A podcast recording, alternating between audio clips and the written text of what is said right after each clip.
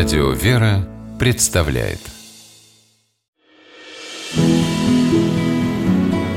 Имена, имена милосердие. В 2002 году в Москве открыли памятник путешественнику и полярному исследователю Фритьофу Нансену. Бронзовая фигура легендарного норвежца делит постамент с фигуркой девочки, прижимающей к себе хлеб. Таким девочкам и мальчикам, женщинам и мужчинам, спасенным Нансеном в 20-е годы 20 -го века, не было числа. Писатель Ромен Ролан называл Фритьёфа единственным европейским героем нашего времени.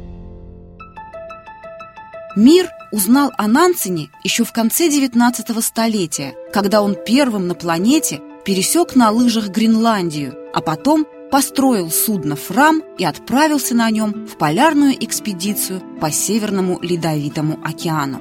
Нансен стал настолько популярным в Норвегии, что ему прочили пост премьер-министра. Фритьев отказался, и все же от политики уйти не удалось. После Первой мировой войны он приступил к работе в Лиге наций, став верховным комиссаром по делам беженцев.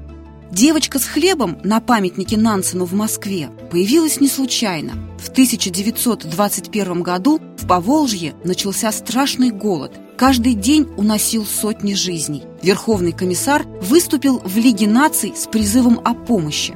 Никто его не поддержал. Нансен был возмущен. Как же так? Голодная смерть грозит 20 миллионам, а Европа остается к этому глухой. Не сумев убедить коллег, Фритьев начал собирать пожертвования. Сам поехал в Поволжье. Прожил там два месяца. Рыдая от бессилия, снимал фильмы об умирающих людях, а потом показывал эти ленты европейцам. Простые французы, итальянцы, чехи, датчане, англичане перечисляли Нансену деньги. Собрать удалось 40 миллионов франков – на них Фритьев формировал эшелоны с продовольствием и отправлял их голодающим. Нансен встал на защиту и двух миллионов беженцев из революционной России. Условия жизни для потерявших родину людей были невыносимыми. Гражданство им не давали, поиски работы чаще всего оказывались безрезультатными, никому не нужные русские умирали от болезней. Тогда Нансен написал воззвание, в котором были такие слова – Неужели люди и слышать не хотят о нужде и несчастье? Раньше стоило случиться пожару, землетрясению или нападению разбойников, люди сразу приходили на помощь друг другу. Тысячи и тысячи бездомных беженцев подают нам сигналы бедствия. Люди их слышат, но остаются сидеть, сложа руки. Нансен, оценивший масштабы бедствия, понял, что одной только частной благотворительностью тут не поможешь. Нужна поддержка на правительственном уровне. Главным препятствием для организации такой поддержки стало отсутствие документов у беженцев. Точнее, паспорта у них имелись, но это были паспорта, несуществующие уже Российской империи. В 1922 году в Женеве на конференции представителей правительств по предложению Нансена разработали специальные удостоверения личности, так называемые нансеновские паспорта. Ими и снабдили беженцев, которые, наконец, получили возможность легально пересекать границы.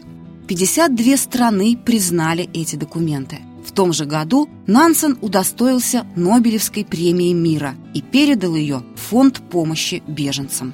В 1925-м Нансен начал помогать армянам, бежавшим из Турции после геноцида, 320 тысяч человек получили нансеновские паспорта и разъехались по миру в надежде обрести долгожданный покой. Во многих городах Армении именем великого норвежца названы улицы, школы и музеи. А в 2007 году в норвежском Бергене в память о благотворителе установили хачкар – армянский памятник в виде каменной стелы с крестом со словами «Спасая одну жизнь, спасаешь мир».